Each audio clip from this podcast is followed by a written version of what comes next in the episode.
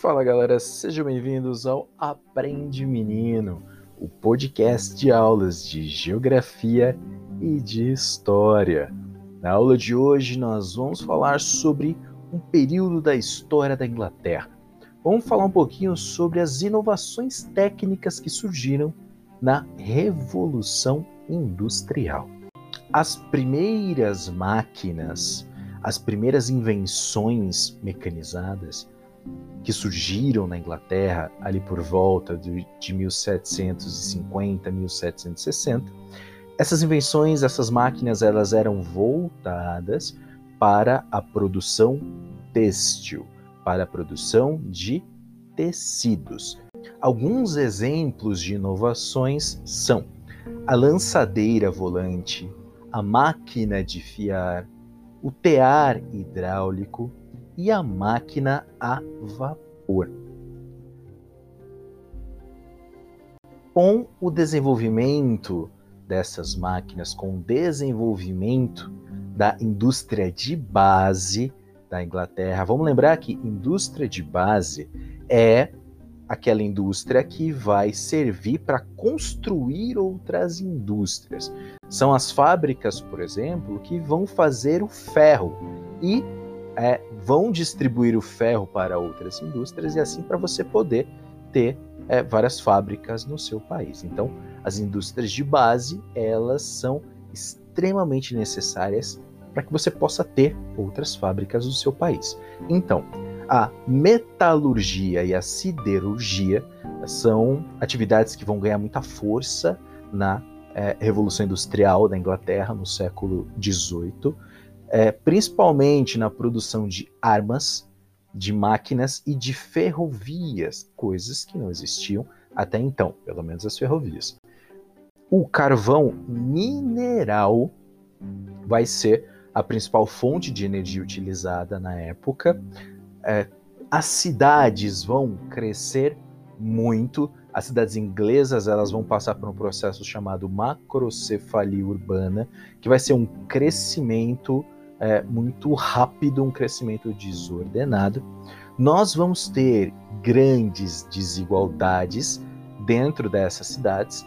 Nós basicamente vamos ter dois grupos.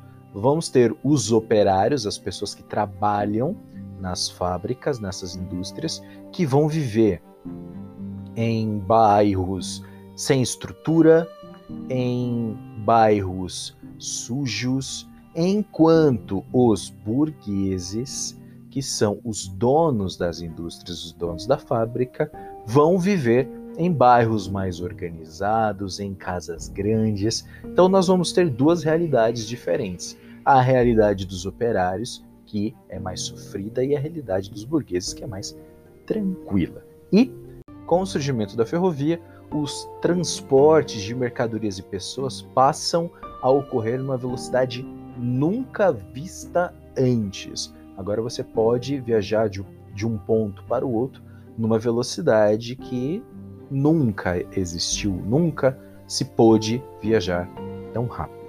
E aí a sociedade inglesa começa a mudar. Falando um pouco sobre o trabalho, como era trabalhar nessas indústrias. Vamos separar aqui algumas palavras, tá? O trabalho era alienante, ou seja, você ia fazer uma função, não ia ter a ideia de qual parte do processo produtivo você estava trabalhando.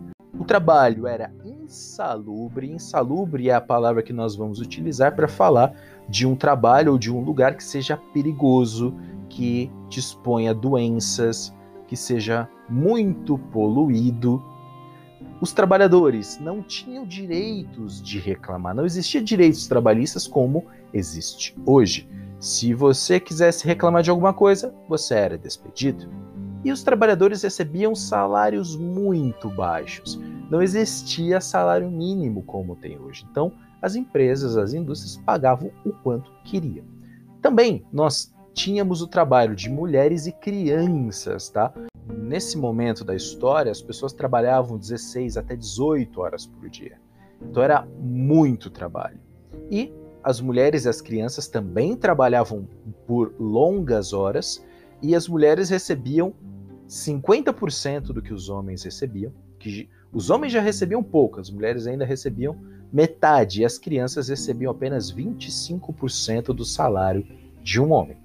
Essa era uma situação muito extrema, uma situação de exploração é, muito forte, e aí os trabalhadores começaram a se organizar para melhorar as coisas. A primeira organização de trabalhadores na Inglaterra foi a Trade Unions, que era uma organização que surgiu um pouco antes da Revolução Industrial. Esses trabalhadores eles reivindicavam melhores salários. Eles queriam receber é, um pouco mais. E assim, não era o salário para você comprar uma cobertura na praia. Era o salário para você poder viver dignamente, para você poder comer tranquilo. Depois, durante a Revolução Industrial, nós tivemos a Sociedade Londrina de Correspondência. Essa organização, ela lutou por redução na jornada de trabalho.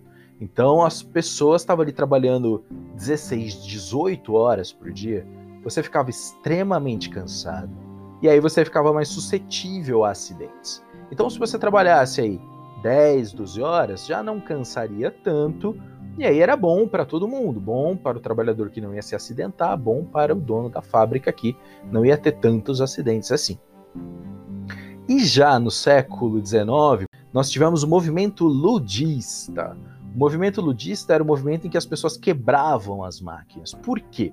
As pessoas, elas viviam essa situação de exploração, elas viviam essa situação de sofrimento, elas acreditavam que a culpa de tudo isso estava nas máquinas. Então, quebrando as máquinas, eu resolvo o meu problema. E é isso aí, galera. Espero que vocês tenham gostado, espero que vocês tenham entendido. Até o próximo episódio. Valeu!